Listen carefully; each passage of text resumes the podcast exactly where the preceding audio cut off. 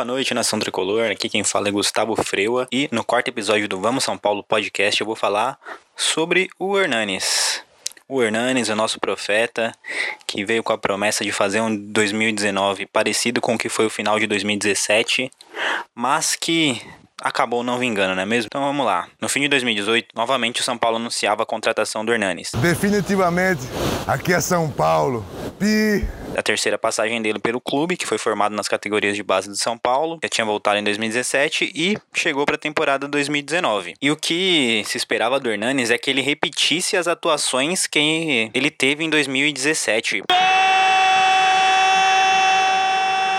Hernanes na reestreia empata pro tricolor. Três Botafogo, três São Paulo. Porque em 2017 convenhamos que ele foi o principal ele foi o principal nome do time e a principal razão, eu acredito, por São Paulo não ter caído para a segunda divisão. Lá em 2017, o Hernanes em 19 jogos fez 9 gols. É, mesmo pegando o Campeonato Brasileiro pela metade, ele acabou sendo um dos craques do campeonato e realmente o que ele fez foi absurdo, né? Jogos memoráveis aí, principalmente contra Cruzeiro e contra o Botafogo. São jogos, jogos que teve inversões no placar. O Hernandes foi muito importante, tanto tecnicamente, que naquela época o time precisava muito, quanto uma, numa questão de liderança que também precisava muito. Então, ali em 2017, ele trouxe a alma de volta para o time, né? Não só no quesito líder, mas também no quesito técnico. Enfim, o, no fim de 2018, o São Paulo anunciou ele e para 2019 a gente imaginava o mesmo nível de atuação que ele teve lá em 17. Mas não foi bem assim. Não foi bem assim com ninguém do São Paulo no ano, na verdade, né? Jogadores como Pato, Daniel Alves, Pablo ainda não renderam o que se esperava. O Hernanes entrou nessa barca de jogadores que a gente sabe que tem um potencial técnico, mas que não conseguem desenvolver isso dentro de campo. Falando em potencial técnico, em agosto o Hernanes sofreu uma lesão, mas a gente vai chegar nela daqui a pouco. É, o Hernanes jogou os jogos do Paulista, Libertadores e Copa do Brasil no primeiro semestre. E ele já vinha mal, embora ele tenha feito ali uns golzinhos, né? Só para registrar, né? Ele fez quatro gols no ano. Embora ele tenha feito é, uns golzinhos no Paulista, não teve aquela importância, ele não conseguiu ser importante como ele foi na primeira passagem. E o Hernandes acabou sendo só mais um jogador ali do meio-campo do São Paulo que não resolvia os problemas do time, né? Na época ainda a gente tinha o Nenê ali para dividir um pouquinho esse papel de, de liderança dentro do time. O Igor Gomes surgia como uma grata surpresa, mas as nossas esperanças ainda estavam muito em cima do profeta, e muito em cima do profeta que a gente tinha visto na primeira passagem e que a gente tinha visto em 2017. Enfim, primeiro semestre foi horrível, o Hernanes não conseguiu jogar, é, não conseguiu fazer diferença na Copa do Brasil, na Libertadores, no Paulista, nem, na, nem nas finais né, do Paulista, porque quem brilhou, na verdade, foram. Quem brilhou, na verdade, foi o Thiago Volpe e os meninos da base, né, especialmente o Anthony e o Igor Gomes. Aí, em agosto, voltando, ele teve a lesão na coxa, que tirou ele por alguns jogos, só que convenhamos, isso praticamente não mudou em nada, né? Não fez falta porque o desempenho técnico dele não vinha funcionando. E eu lembro que na época, não sei se vocês lembram, mas na época rolou até um papo de que ele estava com depressão, que existia um problema familiar, e era por isso que ele não conseguia desenvolver, e era por isso que ele não conseguia desenvolver o nível de futebol que era esperado dele. Enfim, essa especulação de depressão nunca foi confirmada nem negada pelo Hernanes, então ficou aí só mais um jogador igual a muitos no elenco do São Paulo que não conseguia jogar bem.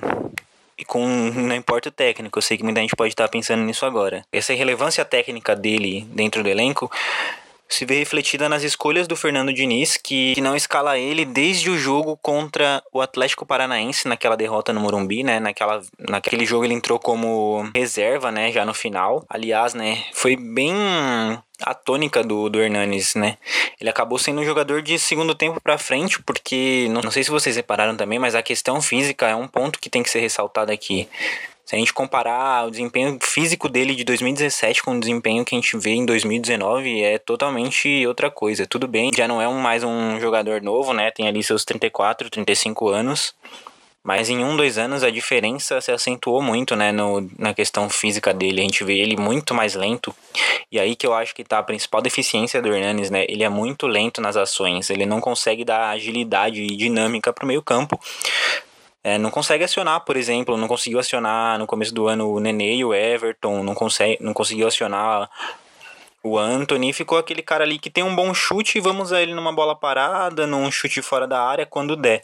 Mas é difícil chutar de fora da área hoje no futebol. E se você. Já é difícil. Se você não for um cara rápido, ágil, vai ser mais complicado ainda. Se vocês pegarem alguns gols de 2017, o Hernanes era aquele cara que limpava um, dois e metia o pé na bola. O Hernanes de 2019 já não consegue fazer isso, né? Ele tem uma dificuldade muito grande de se livrar da marcação e maioria das vezes o zagueiro ou a marcação chega em cima dele e impede esses arremates dele. Enfim, com o Fernando Diniz ele vem sendo cada vez mais reserva. É, para vocês terem ideia, ele não é, ele não entra há três jogos, né? A última vez que ele jogou foi contra o Atlético Paranaense e já nessa ocasião ele entrou no finalzinho do segundo tempo. Porque realmente não, não faz diferença ter o Hernanes ali? Hoje ele mais, infelizmente eu tenho que falar isso, hoje ele mais atrapalha do que ele ajuda. É, e é algo que eu concordo, né? Ele e o Alexandre Pato são dois jogadores que não conseguem dar mais nada para o time em 2019. A gente precisa ver o que vai acontecer em 2020 e entender, vamos ver aí eh, se o Hernandes solta alguma declaração é, para ele realmente falar o que aconteceu em 2019, que foi um ano tão apagado, né?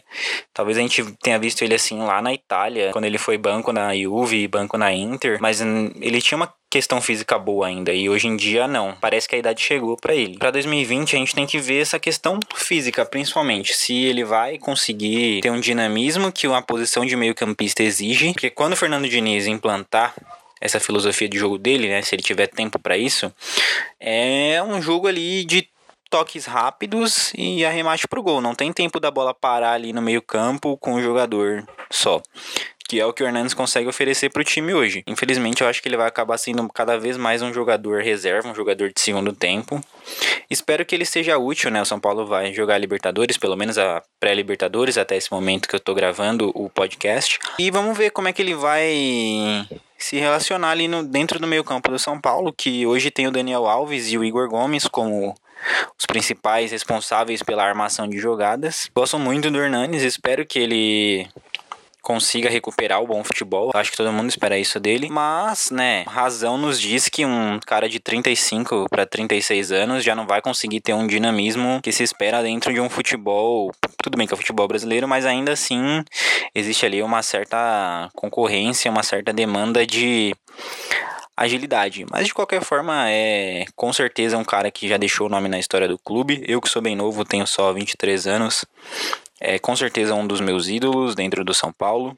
Né? Não peguei a época de Raí, Chulapa, Miller, então, o Hernandes para mim é um cara que ficou muito marcado para os São Paulinos. E é isso, vamos esperar para ver o que acontece em 2020. Se o São Paulo consegue ajeitar ali o seu elenco, trazer mais jogadores criativos ou mesmo subir alguém da base criativa, a gente tem o Gabriel Sara, para que possa ajudar o Hernanes e ele poder voltar a ser útil como ele foi em 2017. É isso, pessoal. O quarto episódio do Vamos São Paulo Podcast vai ficando por aqui. Nos siga no Instagram, né? Só Vamos São Paulo Podcast e também não se esqueça de seguir no Spotify. Falou, Vamos São Paulo.